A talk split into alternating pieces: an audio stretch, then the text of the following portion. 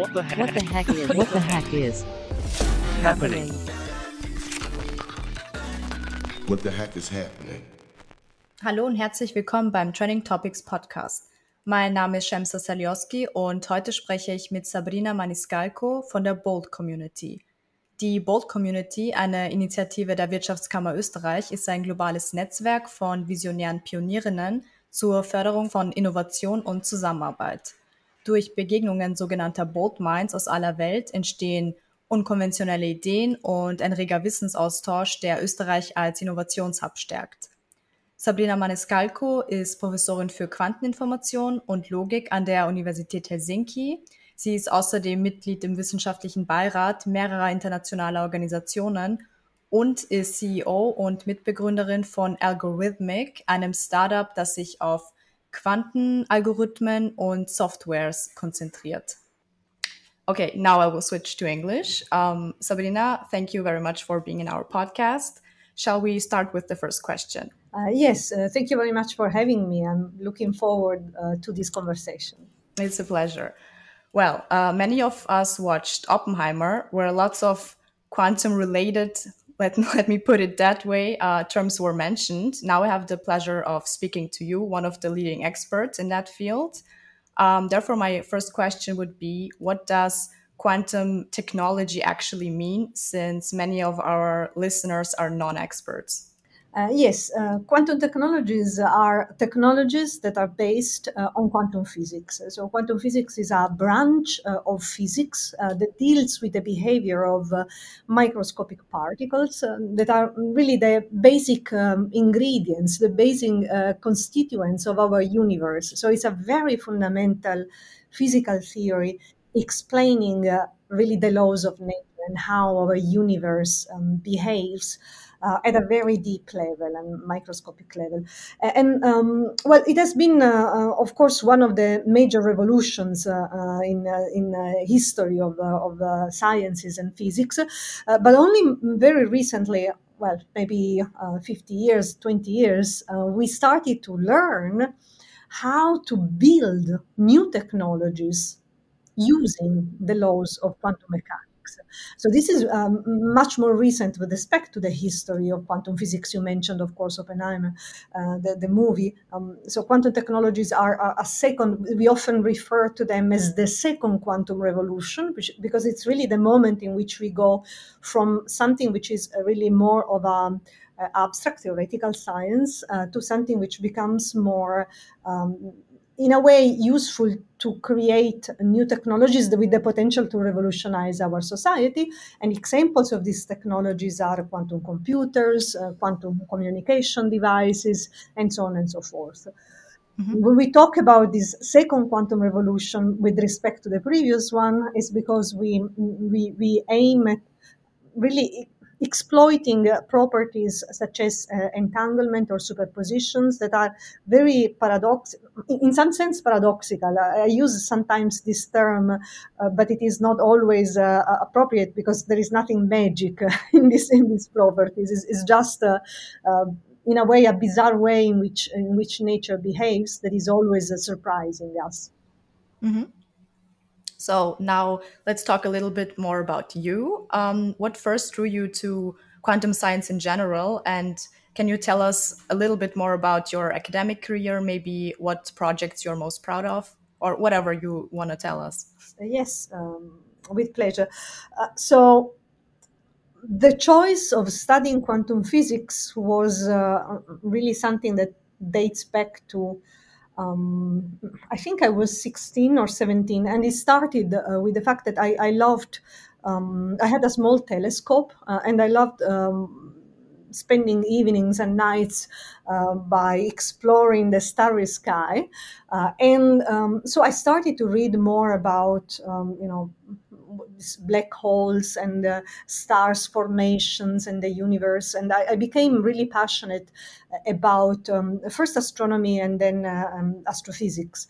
And as I started to, uh, when I had to decide uh, how to study or what to study for the university, I wanted to study astrophysics. But then, um, so I, I, I started my my career as a physics student. But then the first course in quantum physics was really what changed my plans because because I fell in love uh, really with um, with with quantum physics and in particular with the beauty of, uh, of quantum physics and the beauty uh, of uh, the laws of nature. It's very fascinating for me. And I always loved math. Math is a um, interesting language, uh, different from what we are used to speak. It's less universal, um, but it is a language. So um, uh, if, if you had a good uh, teacher at school and if you are, um, if you are in a way, uh, eager to play this with this language, uh, then it's it's um, it's fantastic to use it to discover more about uh, our universe uh, and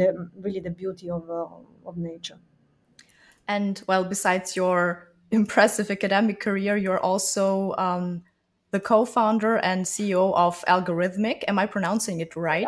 Algorithmiq. Yes. All right. Uh, and that is a startup focusing on um, quantum alg- algorithms and software. Can you tell us some details about the founding story? Yes. Yes. Uh, so um, as you as you mentioned, um, I uh, I am uh, a professor of quantum information and computing at the University of Helsinki, uh, and um, before moving to the University of Helsinki, I'm talking about 2020, so it was in, really in the middle of the pandemic. Um, I was a professor in the University of Turku, that is another um, city, the previous capital of Finland, actually, uh, and uh, at that time I had a very talented team um, of uh, researchers working with me, uh, and we started to um, be more engaged uh, with quantum computers in the sense that we, we started to join some of the sort of unconferences actually. There, there were um, camps or hackathons um, of very early developers uh, of IBM quantum computers. So they were uh, organized by IBM at that time. Uh, and we we started to realize that actually we had um, discovered um, some essential ingredients of what could be uh, really um, the, the key uh, to the door of useful uh, quantum computation. So to, to use, to program actually these quantum computers. Uh, and um, so what happened is that we, at that time, just by chance, uh, we met um, a business, um, what, is, what was our business co-founder, the person who came from business, because my background was in academia, um, who completely believed in us. Uh, and he said, well, this is the right time would you like to start up um, uh, a company? Uh, and uh, as I said, it was the beginning. Uh, I would say it's the combination of uh, uh, really having the right people in the right moment of time. Um, and I was, as I said, moving from one university to another. So many things were happening, and also from one city uh, to another, many things were happening. And I always loved challenging myself. I wanted to do something new, different. I was, uh, um, I wanted to add uh, new experiences to my academic um, career, and um, it's been it's been a, an amazing, amazing experience. I, I loved it, and I still uh, am particularly enthusiastic.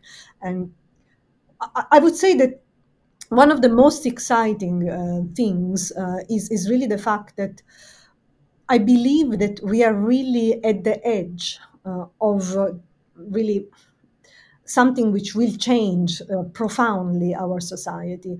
And to be the very first uh, you know the early developer uh, of, uh, of, of this uh, technological breakthrough uh, is particularly exciting because we see very quick profound changes and, and you know how the technology is really developing quickly to become really um, at a level of maturity where will impact uh, applications at large scale.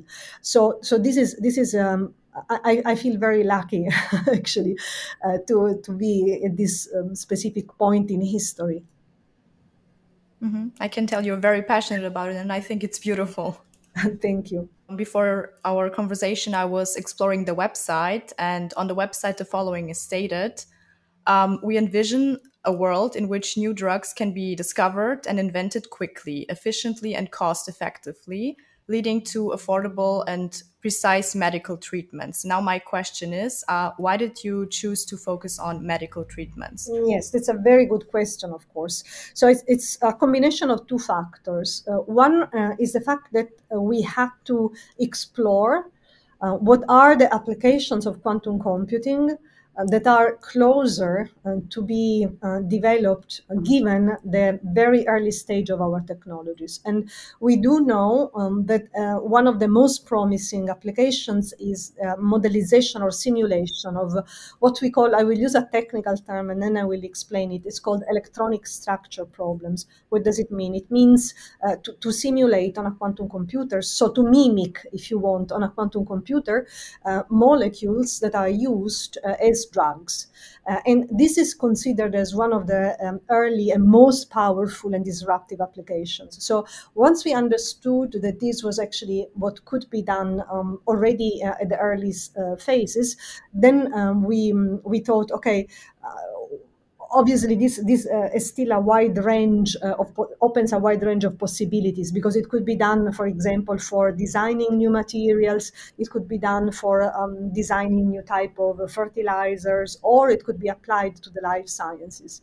And we thought that uh, our call was more for the life sciences because um, if we think in terms of uh, drug discovery and development uh, this is an industry which is really um, uh, facing a serious R&D challenge. So um, at the moment, uh, we, we know that despite the increase in spending uh, in uh, discovery of new drugs, the number of new drugs or new molecular entities that are brought to market remains the same. So there is something which needs to be done differently and we think that the power of quantum computer is what is needed to unlock uh, this, this change. And so the combination of these two factors, mm, the applications of early stage of quantum computers and the need to solve uh, uh an R&D challenge, which is very important for society at large. Mm-hmm. Um, on the website, I also read that AI uh, plays a role. Can you tell us a little bit more about that? How are you using AI? Yes, so we are um, not only us, actually, I would say in general, um, the, the, early stage. Uh, of um, um, of quantum computers, so the, the, the, applications of quantum computers as they are now, uh, they are not to be considered as um, uh, you know alternatives to existing conventional computational methods like AI or machine learning. So they are not uh, opposed to AI, but they, they are uh, actually complementing them. So they're complementing each other. We use the, the term uh, hybrid. They are hybrid methods, hybrid techniques. This means basically um, that they part of the software that we develop contains traditional or conventional AI methods, not only um, algorithms that are run on a quantum computer. So we use both. Um, at the same time, there are some limitations of, uh, of AI that can be um, bypassed by quantum computers. So, for example, um, there exist methods uh, that require um, large um, training data sets with, with AI uh, that could be um, instead um, so this need of, of extensive uh, training data sets can be bypassed by ab initio simulations with quantum computers. So it's just to say uh, they are different, uh, they complement each other, um, but there will be some advantages uh, that are uniquely related to the use of quantum computers. Okay. Um, and I mean, I know it's a startup, so it's in a everything is in a very like pre-stage maybe, but has Algorithmiq already achieved um, the, the wanted first positive results? Or um, if not, uh, how long do you estimate will it take? Yes, yes. So um, definitely, uh, we have uh, already uh, achieved uh, what we think is uh, is the first milestone, or actually a series of milestones. Um, before uh, raising Series A, our major milestone was um, two, the two major milestones were, first of all, um, mm, a, a, software platform uh, that would allow us to provide algorithms for quantum chemistry simulations that scale, meaning that they allow to um, grow or to tackle problems of increasing complexity. And now our platform, Aurora, uh, is available um, commercially uh, for partners. So this is a major milestone.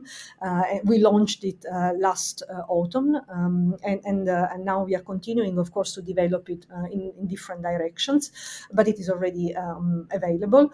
Um, and then the second important milestones pre-Series A was the um, hardware hardware partnerships because we are a software company and we need to obviously partner with the major quantum computing hardware providers. In our case, IBM, and this is again another milestone that we have achieved.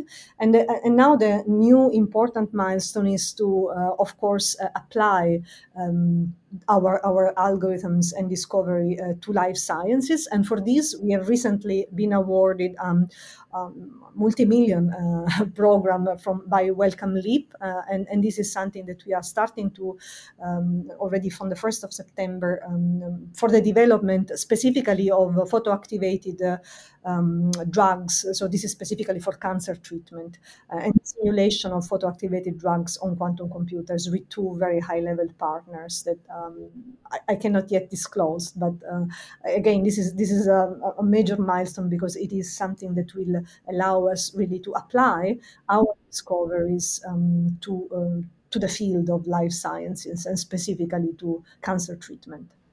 Okay. And I mean, one general, rather, rather general question: How do you think, if you can answer it, um, how do you think the next five years in that whole field will look like? Will we see more of it? Yes, yes. That, of course, uh, it's uh, important that you say it if you can answer, because obviously here we are really more at the level of, uh, um, you know, speculation, because mm-hmm. the field is evolving so. For sure, yeah. Uh, so it's it's really um, uh, you know difficult to to uh, foresee what will be in five years, uh, but um, I can say that based uh, on the um, on our proprietary um, mm, platform and algorithms, and based on the knowledge we have now on what we can do with quantum computers, um, I, I, think that the first milestone that I or the first major disruptive um, change that I can foresee uh, within the next five years will be the achievement of quantum advantage for industrially relevant use cases. What does it mean? It means um, the demonstration that quantum computers are superior to any classical computer for something that is industrially relevant. And I think that this will be um, happening in the framework of the next five years. This will obviously be changing the world at large. Mm-hmm. Well, since we're also currently speaking within the context of the Bold community, uh, I also have a few questions on that. Um, yeah, well, what, what exactly made you join the Bold community?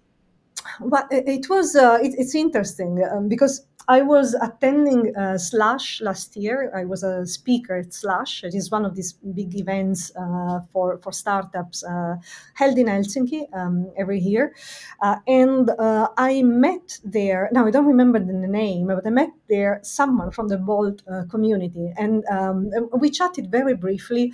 I remember she gave us some nice Bold. Um, it's like a bracelet or something, mm-hmm. And um, and I, I was very intrigued because I really liked it, and I like the idea of, uh, of I like bold as a as a name, as a noun. Bold is is, is a, and the concept that is behind bold, what it means to be bold, and it made me think: uh, in which sense am I bold? How much or in which way I would like to be more bold. And then uh, this this brought me closer to the bold community. And when I received the invite to join um, to join the community and to join the unconference, um, I'm very much looking forward to. I was very excited. I had no doubts. I was in a really in a moment uh, in which. I was really declining and, and actually canceling my attendance to very many events um, because I've been um, uh, after uh, raising successfully Series A, I was really, I really had a period of, uh, I would say burnout. Honestly, I have to say it. it was a real burnout, and so I, I, decided. I mean, I really need to, to, to um, go back to myself uh, and decide what do I want to focus on? Uh, and, so I, I- started to, I, I decided I had to say no much more than, than what I was used to before. This was one of the opportunity I really did not want to miss. Uh, and so I'm very much looking forward. And I, I like the concept, I like the idea, and I like the community. Um, and how exactly can people work with you via Bold? Well, I think most than anything, uh, I in my work and in my personal development, uh, I really appreciate um, multidisciplinarity and uh, discussions that can seem, you know, in a way um, happening just by chance, but there is something behind. I call it engineering synchronicity. So it, it's, it's a way of providing occasion uh, for people um, that are really looking for this growth and also for create an impactful change in our society uh, to, to um, come together and to um, exchange uh, experiences in a context or in a framework or in an environment uh, which is beautiful in some sense. Uh, you know, beauty can be due to nature, it can be mm, related to many things. But I, I think that these occasions, um, and this is also has been my experience in the past, um, every time I look back, I see that the key moments in my career in my life happened uh, in, in this um, during these occasions. They are they seem like random encounters but they are not because they are uh, they are um, if you want um, on the one hand due to the fact that you open up uh, to people with completely different background and completely different experiences you truly listen. And on the other hand very often there is um, someone who is uh, carefully creating opportunities for these encounters to happen. So yes this is this is um, I'm, I'm what i'm looking for is is, is just truly uh, exchange of experiences life uh, project uh, crazy uh, endeavors um, all of it. Thank you. Uh, two final questions. I mean, you kind of mentioned it before, but um, can you recall a moment in your life? I don't want to say career, just in your life where you had to be bold. Um, yes, so I, I think I can think of more than one, but some of them I wouldn't, I wouldn't say publicly.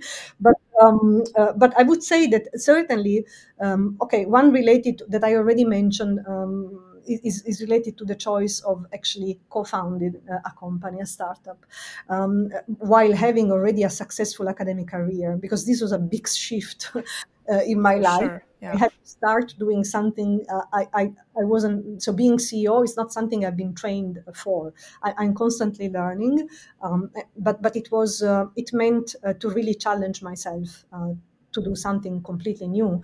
Uh, and we, I, I think we always have to take risks. Uh, If we if we live a too comfortable life, we don't go anywhere, right? So I think that uh, actually the true meaning for me uh, of a life well lived uh, is, is really to push myself out of my comfort zone uh, and experience things that I profoundly think are- calling me, but that require also, you know, to to um, to take a risk. Uh, and so, in this sense, I, I am bold, uh, and I like to be even bolder. I love this. okay, the final question Is there anything you would tell younger people that are interested in a similar career? yes, um, I, I think of course, uh, some time ago, I would, I would, uh, uh, or in a, a couple of uh, maybe years ago, I would talk about how you need to be passionate about what you are uh, doing, and I've always been repeating this, this uh, uh, being passionate uh, about what you are doing because it's, it's a very hard, um, and you know, you have to do a lot of sacrifices, work a lot, study a lot, and sacrifice many things. And if you don't truly love it, or if you don't have passion for it, it's a nightmare, honestly. Um, but actually, um, I don't. I don't know if maybe passion is not the only and not the um, not necessarily the right word for everyone. So there are people who, who don't know what is their passion. Um, I think what is important is to have a mindset uh, that is open to exploration and curiosity. So I think that uh, if you, you explore, if you want to explore quantum physics and the career as a as a scientist, um, and you and you just keep you know being curious about it and finding your own way of learning it, which not, not necessarily needs to be the logic way. There are many, many mm, ways of uh, exploring uh, and playing uh, with quantum physics um, that, that are preliminary really to the mathematical and logical thinking. Although if you want to become a professional, you will obviously need to like also math. There is no way around. But find your own way uh, and be curious about it. Uh, and if you if you think that you are enjoying spending your time, you know, you enter into this flow state uh, mm-hmm. and you want to do more of it, um, then it's your it's your um, it's your call. Uh, and it won't, won't, be easy, uh, but uh, it is fascinating, and I think it will be a, a very strong part of our future and society. Mm-hmm. Thank you so, so much. Thank you. So, jetzt sind wir auch schon am Ende der heutigen Folge. Danke fürs Zuhören und bis zum nächsten Mal.